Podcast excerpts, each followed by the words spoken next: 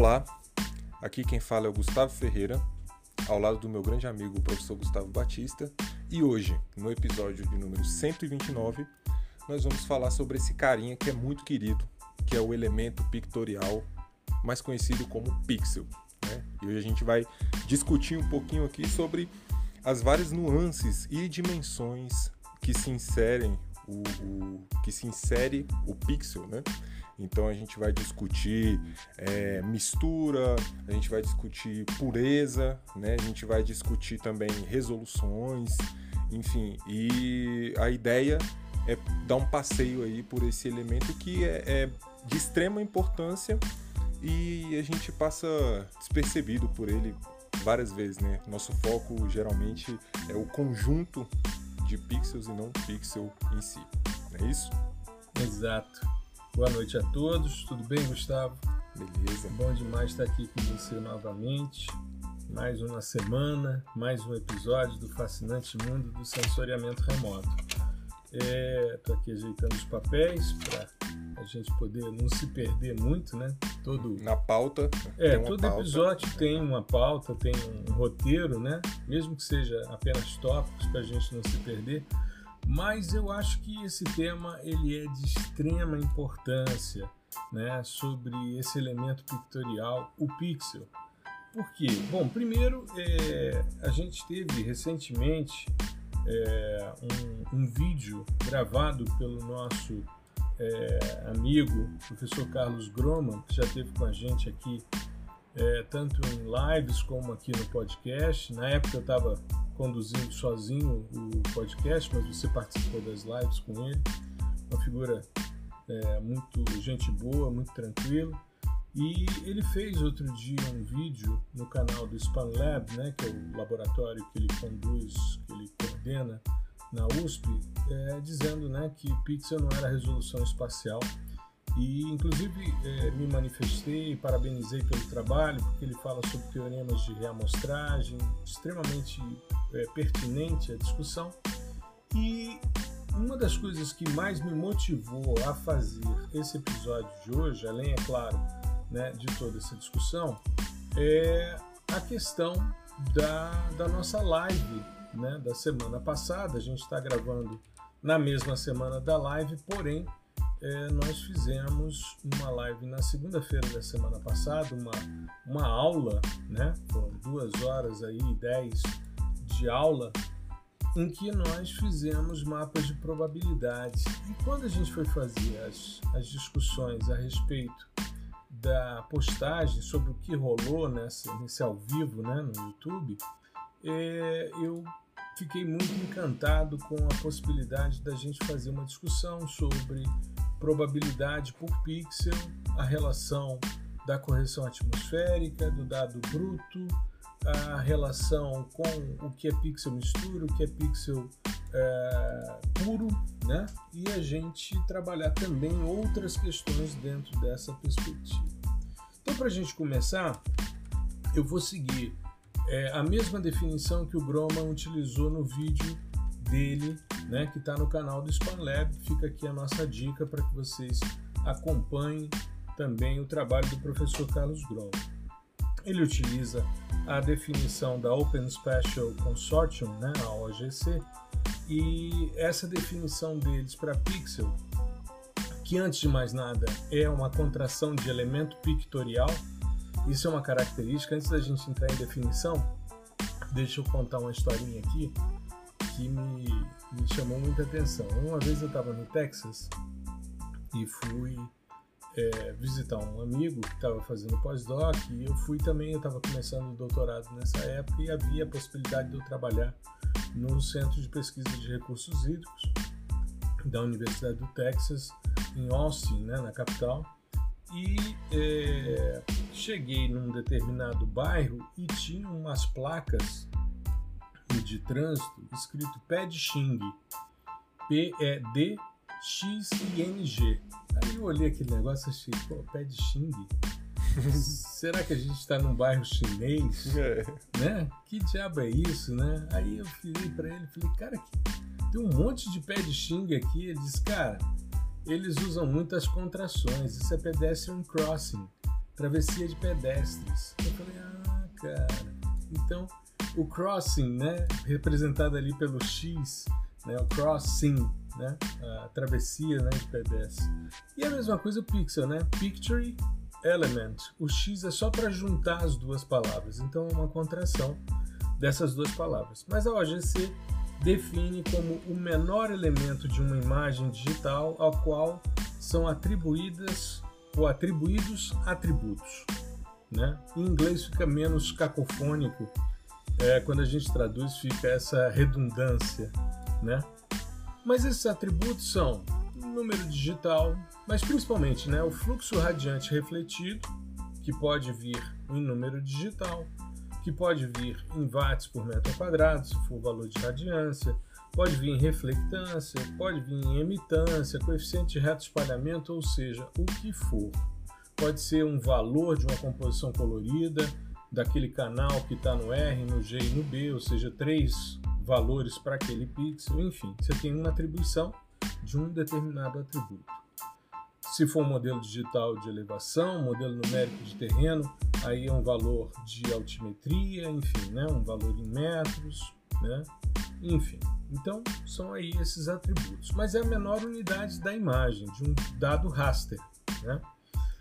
E a gente tem também, né, pegando esse gancho da fala do Groman, a representação do pixel como um ponto, ou seja, você foi a campo, fez um levantamento e você tem os nós da grade, e aí você define o pixel como um ponto, ou então o que é mais comum em sensoriamento remoto é que a gente define o pixel como área, ou seja, a gente considera o valor central do pixel e todo o restante né, ali daquela área compõe o pixel. Muito bem. O pixel nada mais é do que uma, um campo divisado instantâneo né, de um sistema sensor que tem né, a possibilidade de fazer a leitura desse ângulo cônico, mas a representação no chão, o que seria o GFOV, né, ou Ground Instantaneous Field of View, ou campo de visada ou divisão instantâneo no campo, ele é circular. E depois você ajusta isso para uma matriz que normalmente é regular, né? Você tem um número de linhas e colunas e aí você tem um pixel quadrado. Não necessariamente se você estiver trabalhando, por exemplo, com uma imagem de radar, você pode ter um pixel mais retangular, enfim, né? Quanto mais próximo ali, né, da, do nadir, você vai estar com um pixel mais apertado, quando mais afastado, mais alongado, enfim, você tem variações dessa resolução no campo. Né? E isso também varia em função da altimetria, ou seja, se você estiver mais próximo ou mais afastado do sensor, você vai ter dimensões diferentes também. E tudo isso é ajustado, porque os dados são pré-processados e são enviados para todos nós. Muito bem. E aí eu queria fazer primeiro uma consideração, Gustavo, a respeito da definição de resolução espacial para a gente avançar em outras questões, certo? Sim, vamos lá. Esse Bom, é... resolução espacial seria uma correspondência ao tamanho elementar da superfície medido pelos diferentes sistemas ou instrumentos de um sistema sensor. Então, a gente tem ali né, essa resolução, essa definição dessa dimensão de quantos metros por quantos metros será a menor unidade ali da nossa imagem. Mas existe uma questão que me chama muita, tem me chamado muito a atenção, que é a reamostragem, e eu queria começar por isso, Gustavo. A reamostragem dos pixels de resoluções diferentes em processos de fusão ou de harmonização, porque a gente tem hoje, já está na segunda coleção, os dados harmonizados Landsat Sentinel. Desde que o Sentinel foi colocado em órbita, Sentinel 2, a gente está falando de Sentinel 2, sistemas né, multispectrais aí da faixa óptica né, refletida, desde que o Sentinel 2 foi colocado em órbita, que há uma tendência de inclusive calibração cruzada com os dados do Landsat, porque eles cobrem a mesma faixa do espectro, Um com menos bandas, o Landsat com menos bandas, e o com sete bandas, enquanto que o, o Sentinel com 13. O Sentinel é um sistema de múltiplas resoluções, 10, 20 e 60, e o Landsat, é, 30 metros, uma banda pancromática com 15 e as bandas termais com 100 reamostradas para tudo. Até porque o dado TIS ele cabe dentro de uma cena OLE, mas ele não ocupa todo o espaço. Tem uma, uma separação, tem, as bordas ficam um pouco de fora. Mas eles resolveram distribuir tudo com 30 metros. E aí, veja só, a gente fez uma postagem outro dia, você se lembra disso, que gerou polêmica. Sempre gera, né? Sempre gera, né? E é, eu dizia que eu preferia, num dado Sentinel, pegar as imagens de 10 metros e reamostrar para 20. E o dado HLC, que é o Harmonized Landsat Sentinel, ele é um dado de 30 metros. Ou seja, mesmo tendo bandas com 10 e com 20 metros, os dados são sempre levados para a pior resolução ou a menor, a maior, perdão, a maior resolução, lembrando que resolução tem a ver com o grau de detalhamento então, quanto maior a resolução, maior é o grau de detalhamento, menor tende a ser essa representação no campo. Essa, né? essa lógica também é, é, aplicada quando a gente vai integrar, no sentido de fusionar, é, cenas de resoluções distintas. Uhum. Né? Então, se você vai fusionar, por exemplo, é, uma Landsat com uma Sentinel-1, né? uhum. então você vai ter que reamostrar a Sentinel-1 para a resolução da Landsat. Sentinel 1 10 metros, você vai ter que reamostrar para 30 metros. Né? Porque no, no, processo de fusão, as imagens têm que, têm que casar certinho, né? em uhum. termos de, de pixel.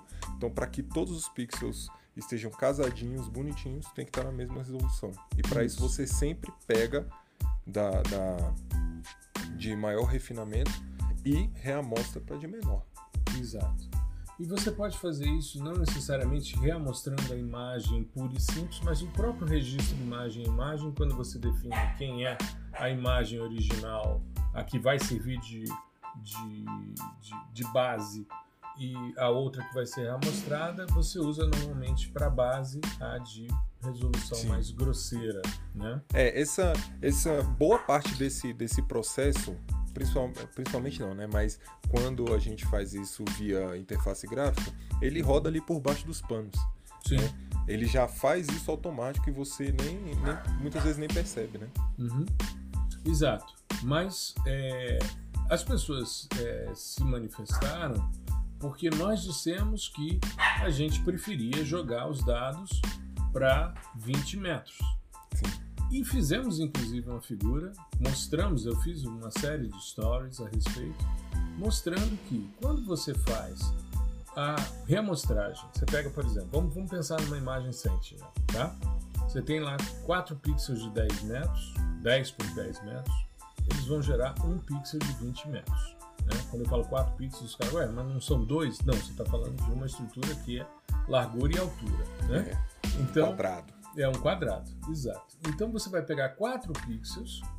Então, suponha que você tenha 4 pixels, um do lado do outro, e você tem números digitais diferentes.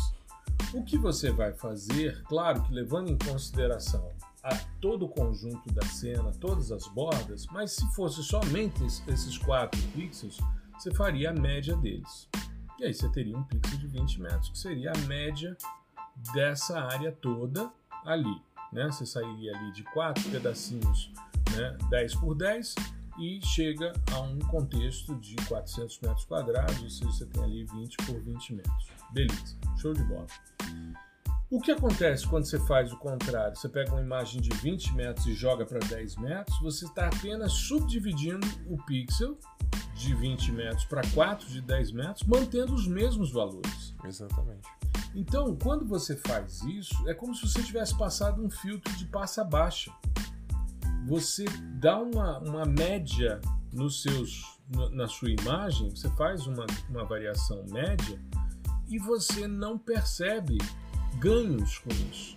Você até tem uma dimensão, quando você clica nas, nas, nas características da imagem, você até tem uma proporção que vai te dar lá, ah, resolução 10 por 10 metros. Beleza. Mas numericamente, em termos de matriz, em termos de resolução de informação, você tem a informação dos 20 metros. Sim, o valor do pixel vai ser. Exato. Né?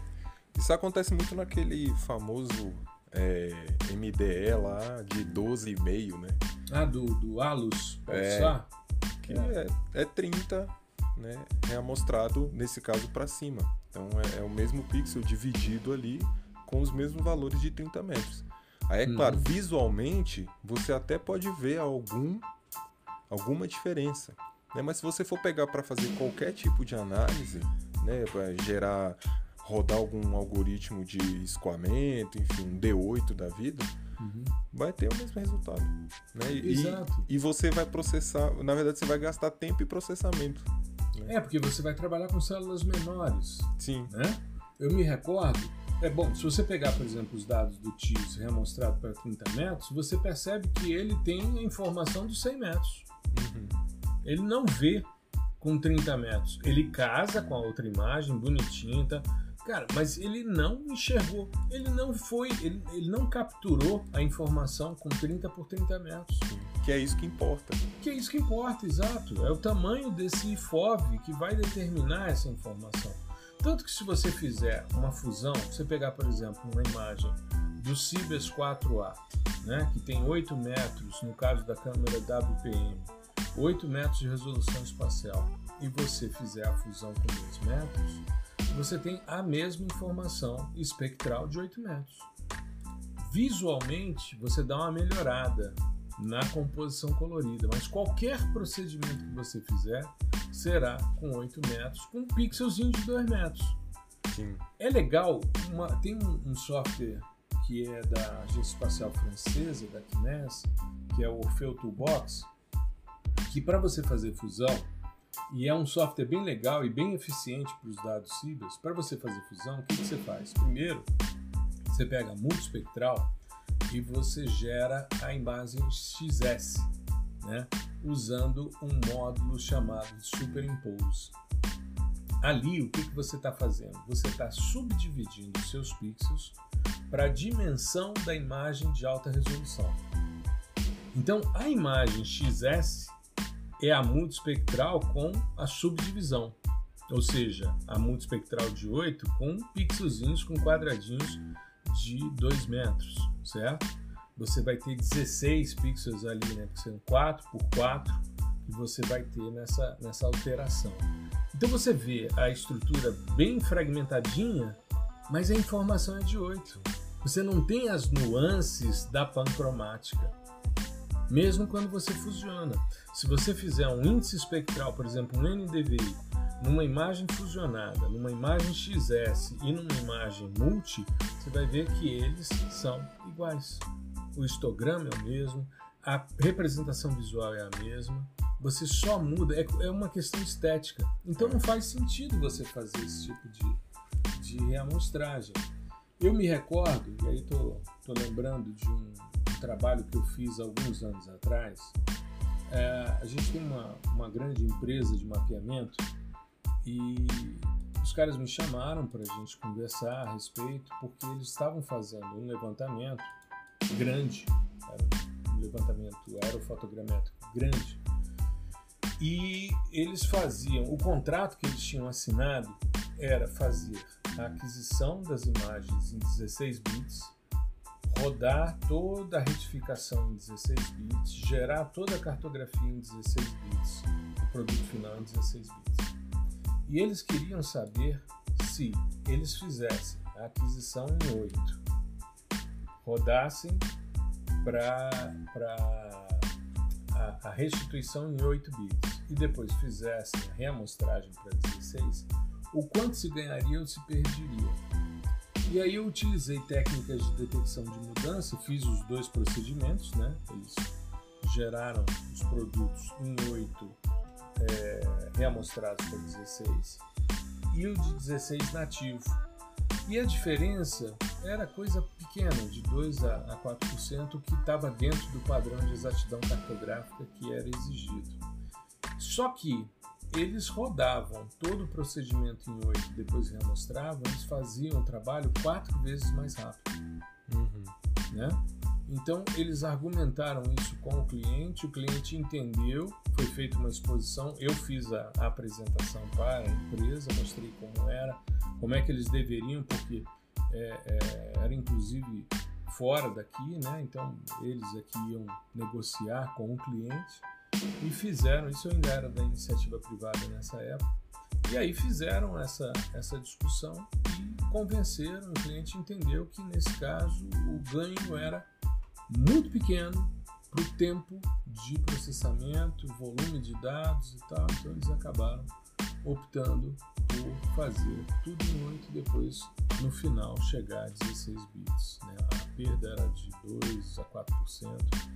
Isso em alguns canais, porque era um sistema muito espectral uhum. e é muito interessante. Eu usei técnicas de detecção de mudanças justamente para ver né, quais eram as mudanças que um dado prevalecia sobre o outro e o outro dado prevalecia, prevalecia sobre o um, né? Ou seja, as extremidades do mundo. Anomalias é, as anomalias positivas e negativas, exato. E com isso a gente tinha essa, essa questão bastante, bastante interessante. Mas vamos falar. Per... Bom, eu acho que ficou claro aí para as pessoas, eu espero que, que fique, mas depois a gente escreve um artigo, é. alguma coisa assim, né, ou, pro blog. Ou, assim, cabe o teste, entendeu? Faz, vai lá, reamostra e calcula um NDVI. Né? Isso, isso, fica Faz a sugestão. Um, um histograma. Exato, vê a diferença que existe entre uma cena e outra, né? Mas a minha sugestão, usa o Orfeu Toolbox, faz a XS, depois faz o, faz o superimpose, depois faz o punch up. Aí você tem essas etapas, porque como você disse, normalmente em interface gráfica você tem a coisa sendo feita dentro de um, um black box, né? E você não tem não tem noção, acesso, né? né? A, as etapas intermediárias. Nesse caso, você precisa gerar primeiro a reamostragem para depois você fusionar. Então você tem as duas imagens separadas, você consegue fazer essa comparação.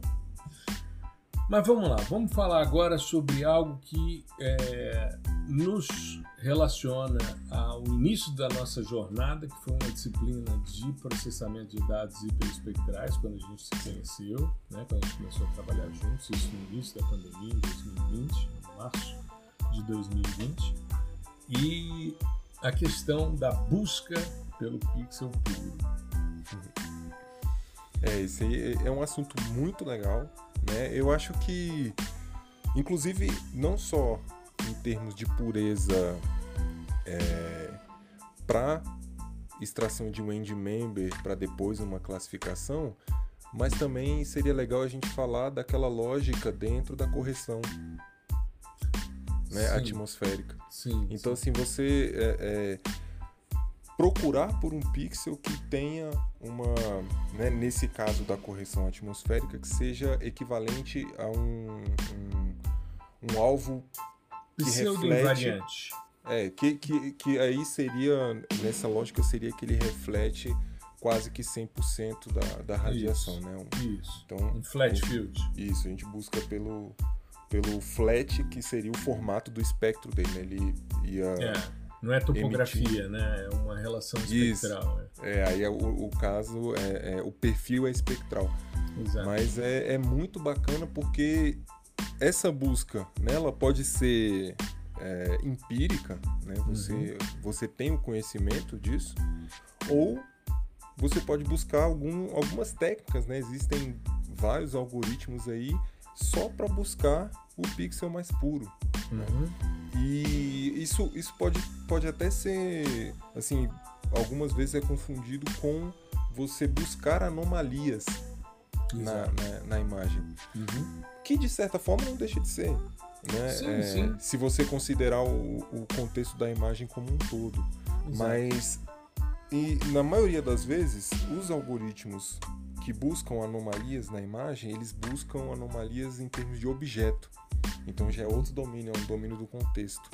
Né? E aí fica, é, fica aí a, a, dica da gente estudar, né, da, da, das pessoas buscarem na literatura e entender como que um né, como que a busca de anomalias em termos de objeto, o quanto ela se difere dessa outra busca que é no nosso pixel. É, ali levando em consideração o pixel. Então você quer o pixel que seja puro. Né? Então se eu quero o pixel, por exemplo, levando para o outro lado, é um pixel que tenha um pixel puro de água, por exemplo. Né? Ou então, de vegetação. Ou de vegetação. Solo, né? Isso aí já é voltado para a feição, para o alvo que eu quero detectar. Né? Isso, com menor variabilidade né, interna, intrapixel. Uma coisa que é interessante, quando você falou do, do flat field, né, que é o conceito, o campo plano, é, o pessoal de calibração utiliza muito a lógica do que a gente chama de alvos pseudo-invariantes. Ou seja, são alvos que ao longo do tempo não variam, né? ou seja, normalmente áreas desérticas, normalmente tanto desertos quentes, areia, como desertos gelados e como salares também, né? São aqueles, aquelas áreas salinas, com crostas salinas, como é o caso do, do né? Aqui na Bolívia. Então, a gente começa a buscar alvos que não variem. Por quê? Um dos grandes problemas, e eu não, não sei se a nossa audiência tem essa vivência, mas eu já fiz muito, é verificação em campo com radiometria para depois correlacionar com o que está sendo observado na cena. E é extremamente difícil você encontrar uma correlação porque você está normalmente com um radiômetro com um campo de visada de alguns centímetros no chão, definindo ali um pixelzinho né, de um, campo de visada instantâneo é, no solo muito pequenininho, coisa de centímetros, às vezes até milímetros, dependendo da posição do radiômetro. Quanto mais próximo do chão, menor é esse cone né, de observação e de repente você tem lá um satélite que está a 700 km com um IFOV que gera um pixel de 30 por 30 metros, são 900 metros quadrados. E quando você faz isso, às vezes você faz com outras medições, às vezes você não está com radiometria, mas às vezes você está com termômetro infravermelho para fazer a leitura né, de temperatura de superfície ou temperatura radiométrica. E você vai pegar uma imagem as imagens termais, o que tem de melhor resolução que era o ASTA é 90 metros. É 90 por 90 metros.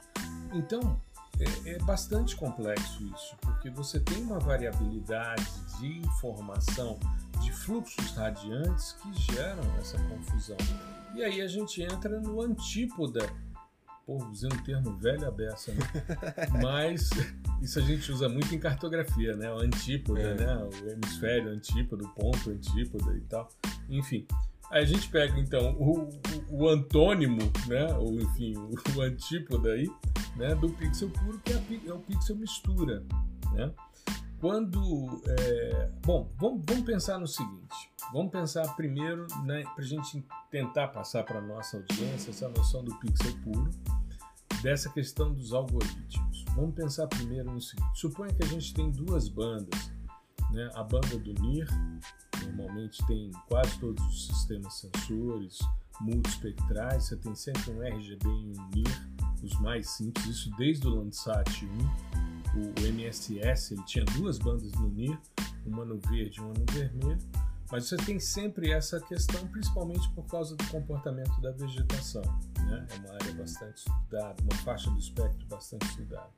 Então você tem uma banda no NIR e uma banda no vermelho. E aí você tem ali a possibilidade da formação de todos os pixels dessas duas bandas vistos em duas dimensões, o que a gente chama de dispersograma, que é um gráfico, ou um scattergrama bidimensional, né? ou seja, um gráfico de dispersão de todos os pixels dessas duas bandas vistos em duas dimensões. Você tem hoje a possibilidade da visualização n-dimensional, mas vamos ficar em duas dimensões. As extremidades, isso vai formar normalmente uma figura que é um triângulo. E esse triângulo tem em cada vértice dele um alvo específico.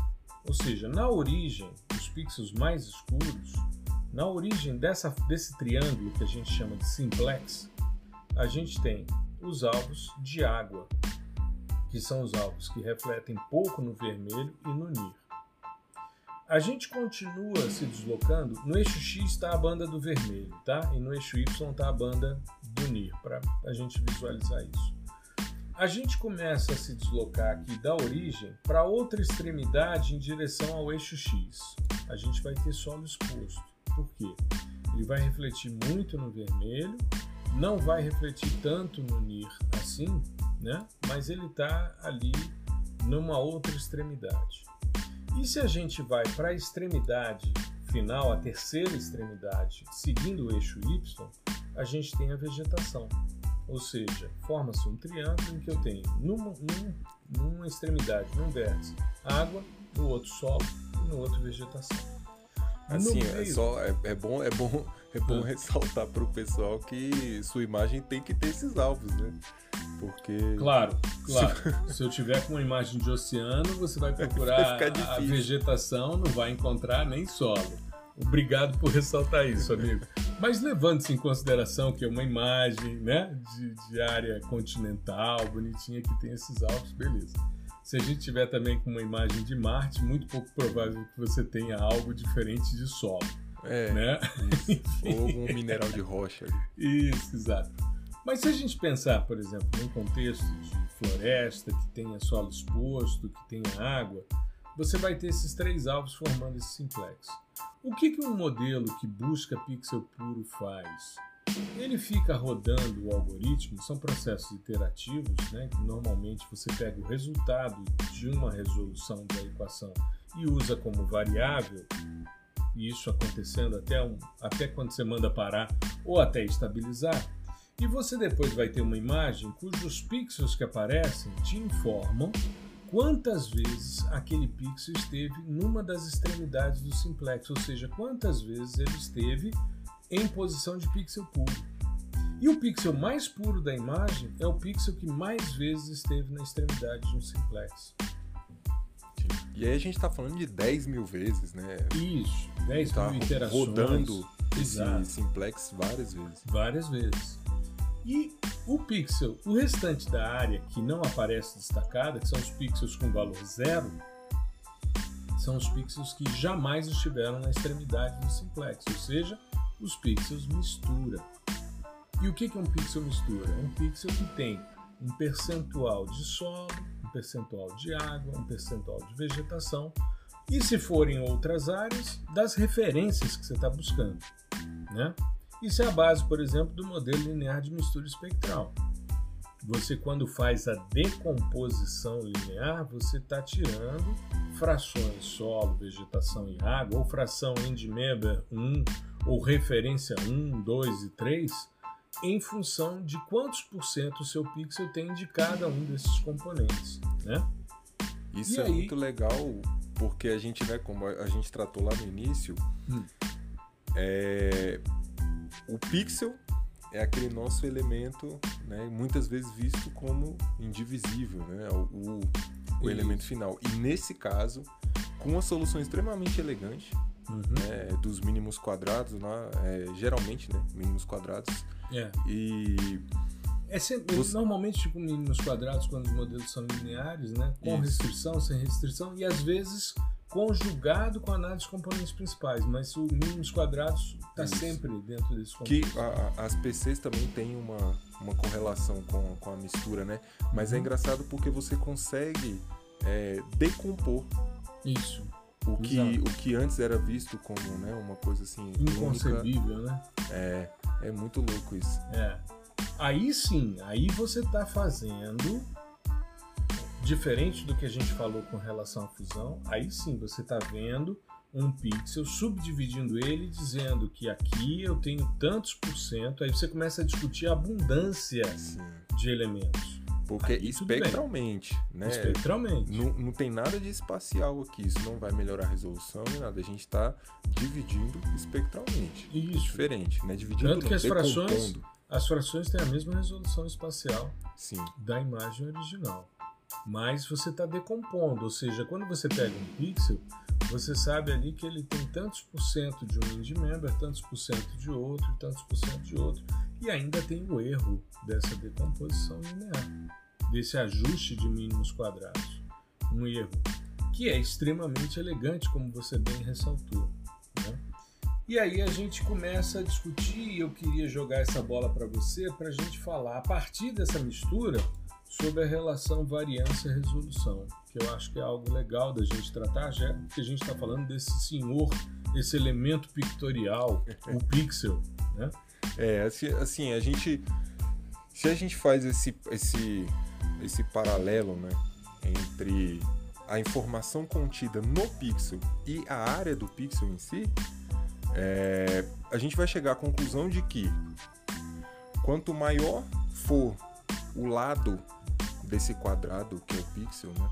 Então, por Ou exemplo, menor eu... a resolução espacial, né? Isso. Então, por exemplo, se eu tenho um pixel Landsat de 900, é uma área de 900 metros quadrados. Uhum. É um lote muito grande. Né? Se, a gente, se a gente pensar, é, fazer uma analogia com a, a, residência e tal. Com... Então, pensa bem, o, o quanto de coisas, né, de alvos, de feições que cabem em um lote de 900 metros quadrados. Exato. Né? Ali você pode passar um pequeno córrego, é, uma vegetação de um tipo mais rasteiro, uma outra de um padrão arbustivo.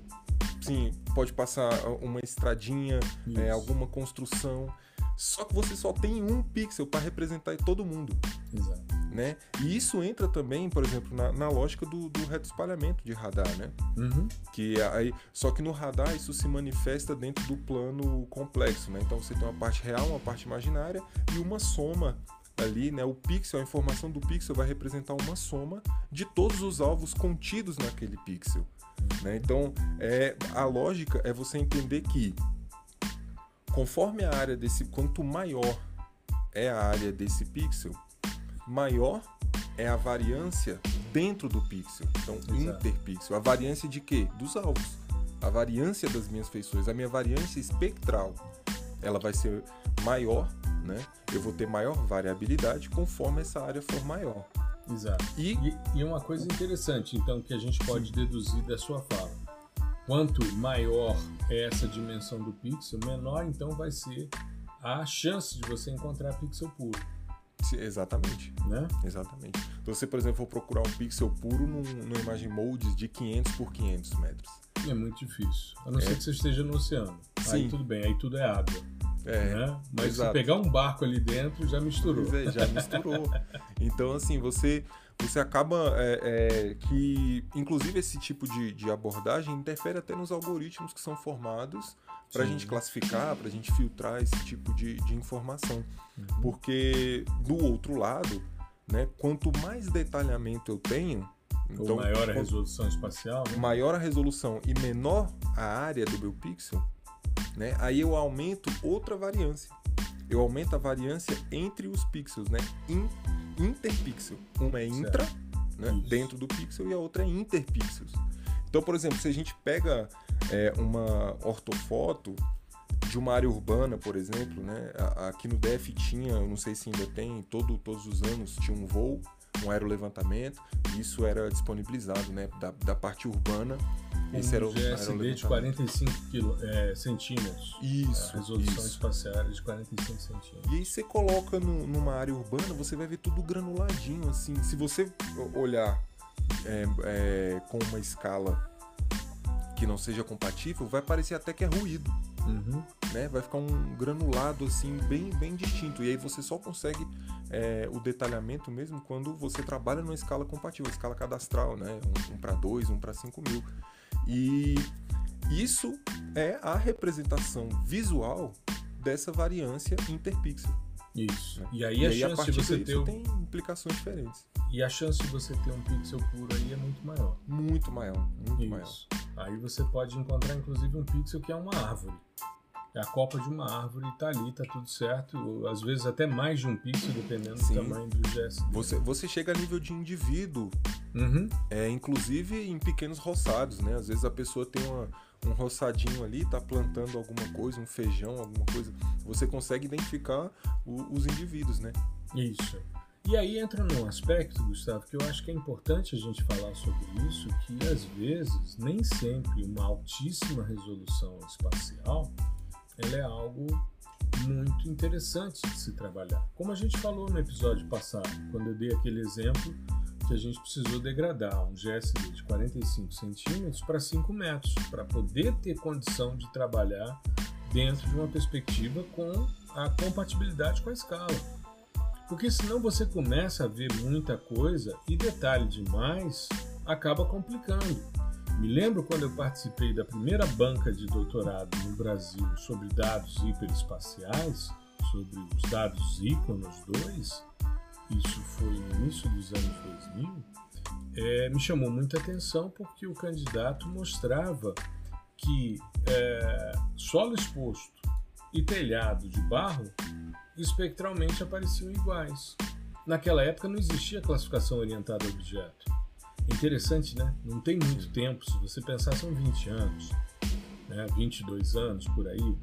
Então, talvez, acho que 20 anos, acho que foi 2002, porque os dados saíram em 99, enfim, as primeiras imagens de 2001, acho que foi em 2002 essa banca.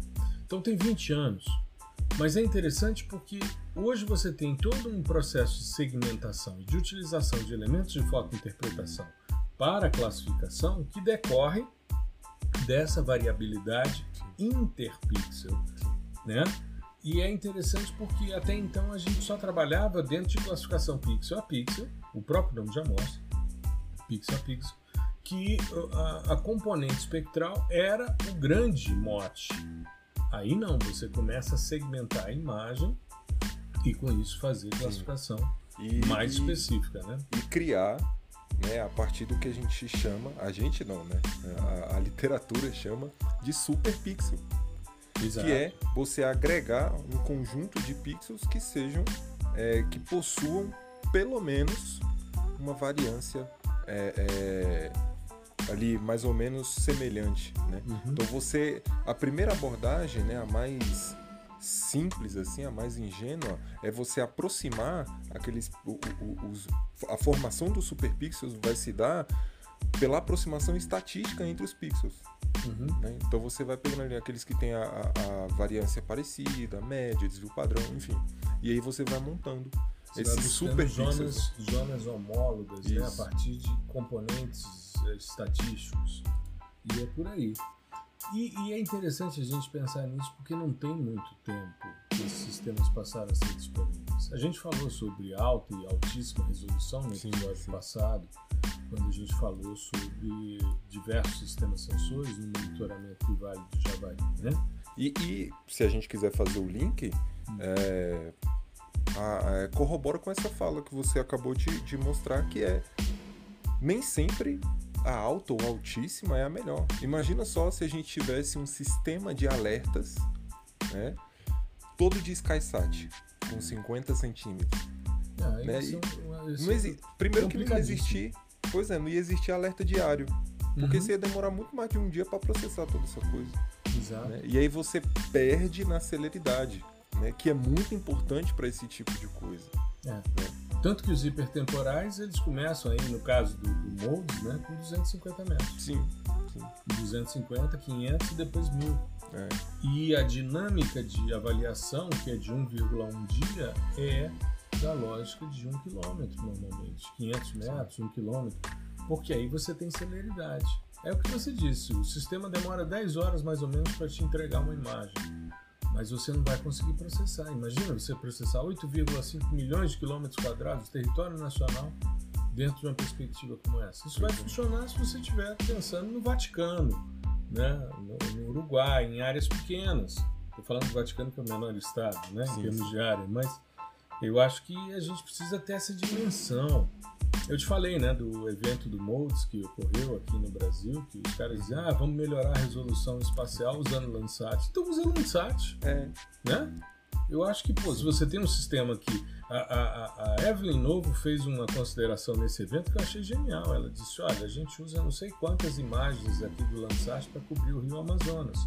A gente consegue fechar com poucas cenas Moldes e a gente mapeia tudo é isso, é você ter de noção de resolução, de, de, de dimensão regional, continental, para você poder trabalhar né, com os caras é, apropriados. É, é uma coisa que a gente vai é, é, acaba por entender com o amadurecimento da profissão. Que é uhum. é um trade-off.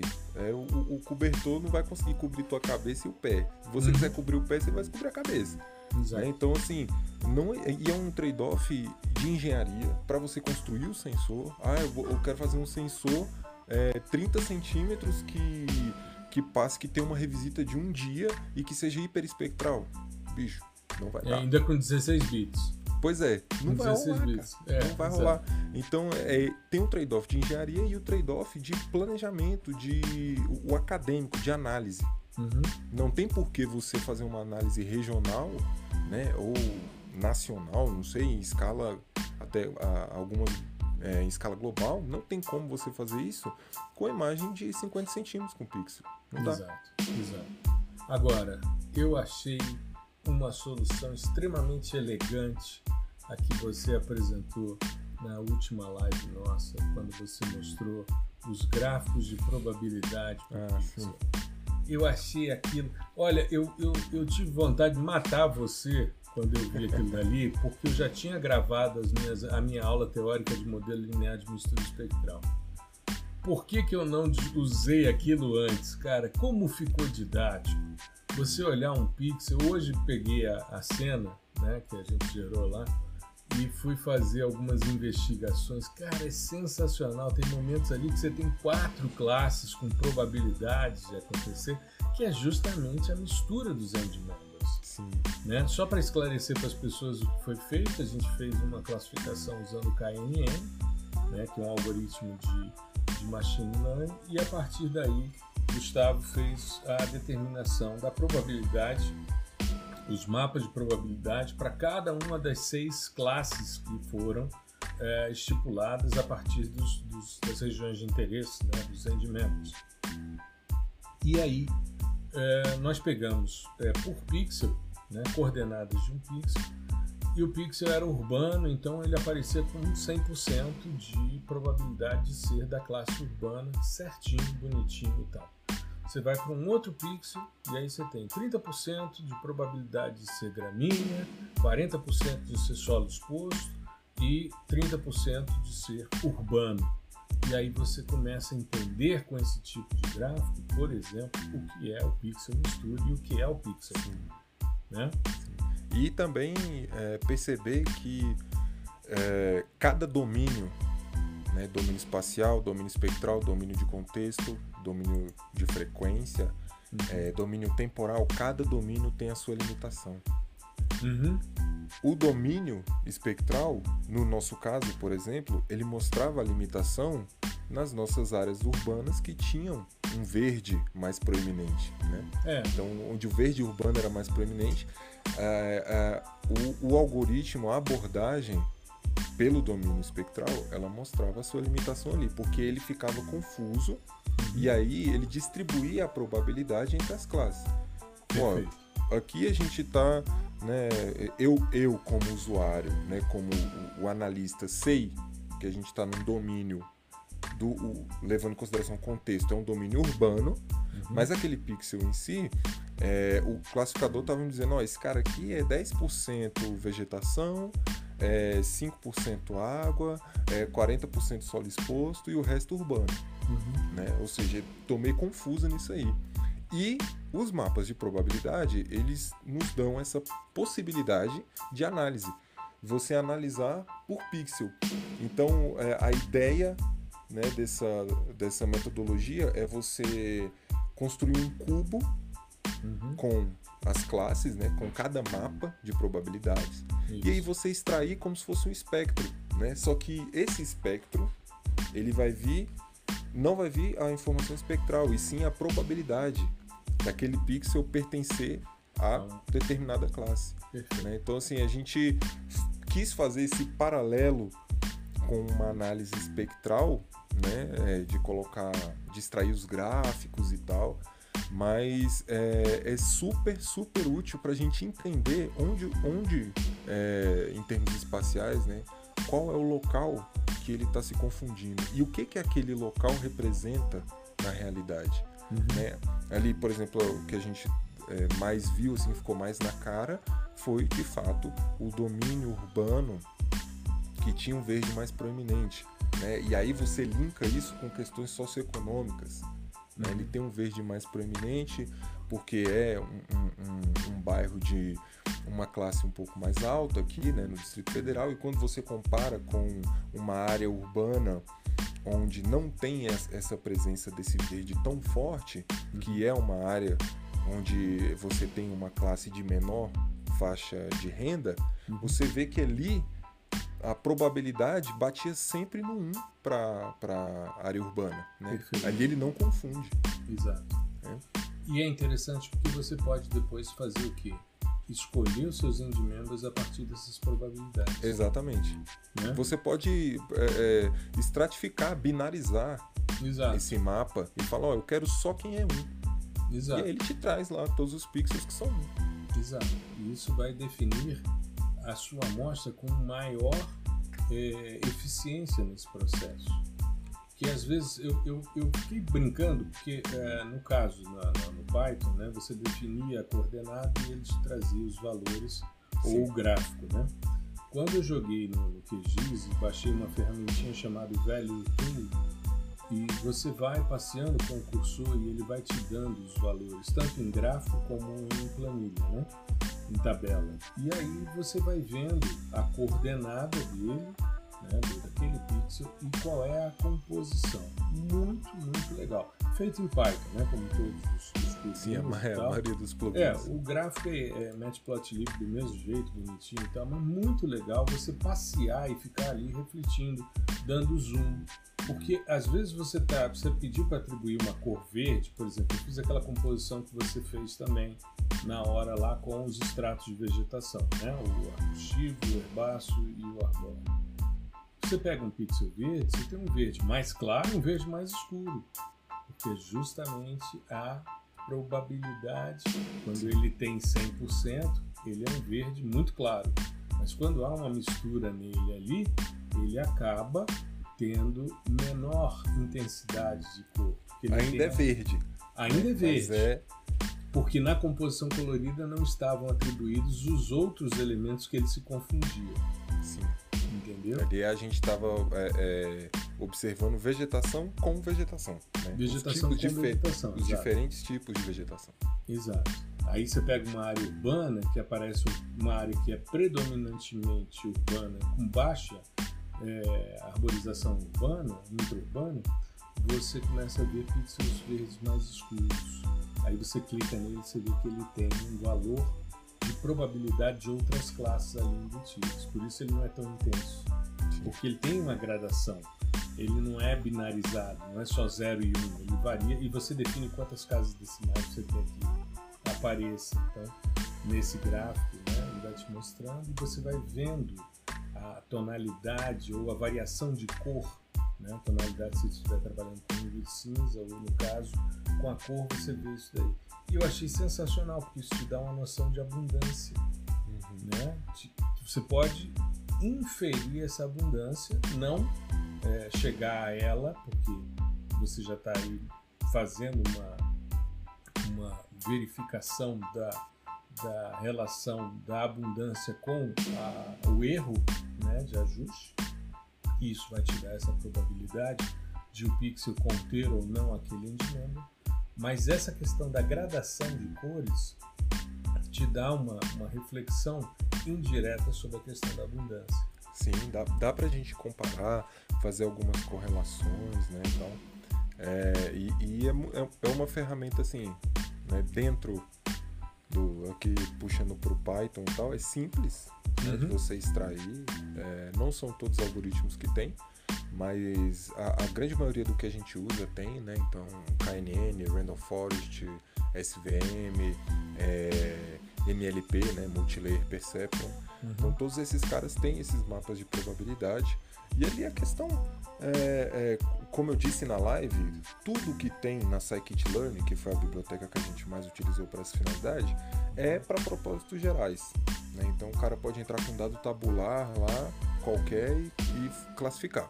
Então a gente tem algumas artimanhas né, para fazer isso rodar e visualizar isso no contexto da imagem. Mas assim, é muito simples. Né? Inclusive, quem quiser acessar, o, o, o código está no GitHub também, sem, sem problemas, é só baixar lá e brincar.